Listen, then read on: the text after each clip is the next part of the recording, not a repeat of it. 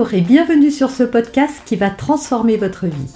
Je suis Noémie de Saint-Cernin, je suis coach certifié RNCP, auteur de plusieurs livres best-sellers, conférencière, formatrice en développement personnel et en parentalité, référente pour les médias, entrepreneuse, épouse et maman de trois enfants. Ce podcast, je partage avec vous chaque semaine des outils, des conseils et des clés concrètes pour vous aider à vous libérer de vos blocages, à améliorer vos relations, à mieux gérer vos émotions, à remettre du sens dans votre vie, à retrouver énergie et positivité et bien d'autres choses encore afin d'obtenir la vie qui vous fait rêver. Alors on va voir pourquoi et comment vous pouvez faire face à un refus pour ne plus être euh, vexé, mal dans votre peau, triste même parfois quand on vous dit non. Alors déjà ce qu'il faut savoir, c'est que quand on vous dit non, on ne vous dit pas non à vous. On dit non à votre demande. Et c'est deux choses très différentes. Donc ça n'a rien à voir avec vous et qui vous êtes. N'en faites pas une affaire personnelle. Ça, c'est la première clé. La seconde clé, c'est l'acceptation. Souvent, la personne vous a dit non et vous, vous n'acceptez pas son non. Parce que vous le prenez encore trop à cœur, trop pour vous. Vous n'arrivez pas à mettre de la distance entre le non et vous-même. Et comme vous n'acceptez pas, ça vous fait souffrir. Et la souffrance, elle ne vient pas de ce que l'autre vous a fait, elle vient de ce que vous, vous n'acceptiez pas.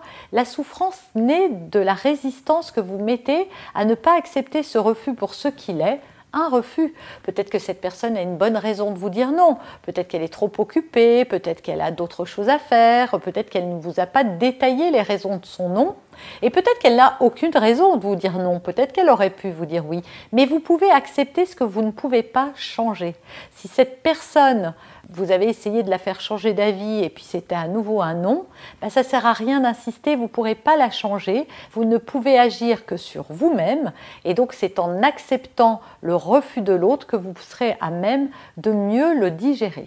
L'autre chose à faire quand euh, vous vivez mal un refus, c'est d'accueillir les émotions qui vous traversent.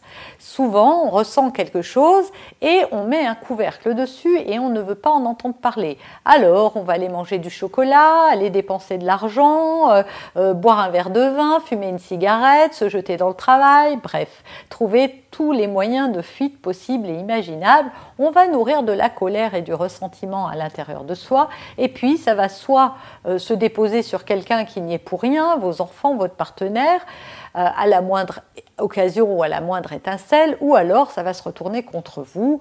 Voilà, vous allez avoir mal au ventre, vous faire un ulcère à l'estomac, tout ça parce que vous aurez gardé ces émotions en vous au lieu de les laisser s'extraire. Accueillir ces émotions, c'est juste se poser quelques instants avec ce qui vous arrive.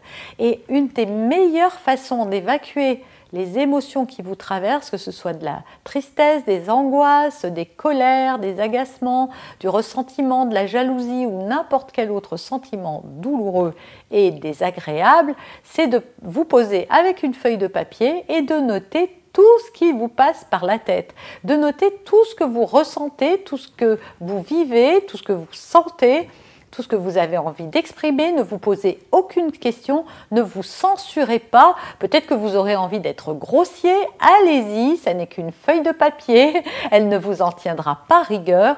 Et quand vous sentirez que bah, ça y est, l'émotion est passée, que vous aurez moins de choses à écrire, vous allez pouvoir prendre une grande respiration, déchirer votre papier en mille morceaux, il est inutile que quelqu'un tombe dessus, ou le brûler dans votre cheminée, attention j'ai bien dit dans la cheminée, n'allez pas mettre le feu chez vous et vous allez voir que vous allez vous sentir beaucoup mieux. Et si ça revient un peu plus tard, parce que c'est possible, si cette émotion revient, ne croyez pas que parce que vous l'avez fait une fois, ça sera terminé. Ça va dépendre de comment votre ego a été touché face à ce refus.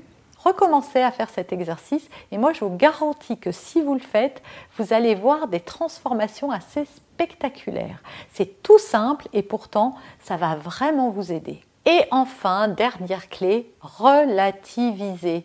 Ce n'est pas la fin du monde, ce n'est qu'un refus, ça ne va pas euh, changer la face de la planète. Vous vouliez cet emploi, vous le vouliez vraiment, c'était vraiment le truc de votre vie. Oui, ça vous est déjà arrivé avec un partenaire, c'était l'homme de votre vie, vous aviez 16 ans, il en avait 18, la vie était merveilleuse et vous imaginiez pas une seconde vivre sans lui. Et pourtant, aujourd'hui, peut-être que vous vous dites, en vous frottant les mains, eh ben heureusement qu'il est parti avec une autre, ou heureusement que je l'ai quitté, parce que voilà.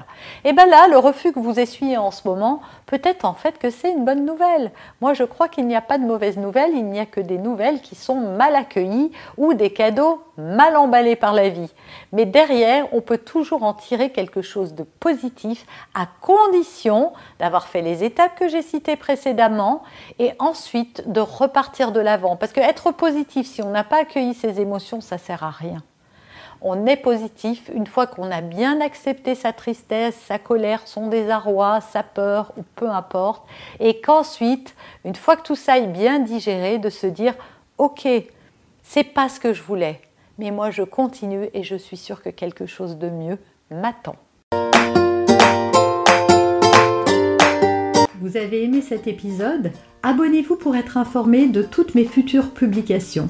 Laissez un avis 5 étoiles sur la plateforme que vous utilisez et un commentaire afin de m'aider à diffuser mes graines de conscience et de bienveillance à d'autres personnes.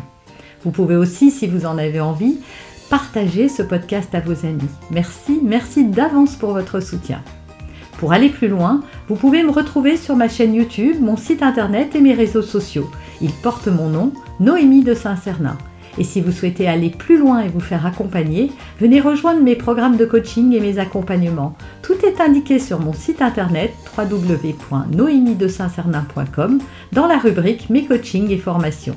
Vous pourrez également télécharger gratuitement les coffrets cadeaux que j'ai spécialement concoctés pour vous.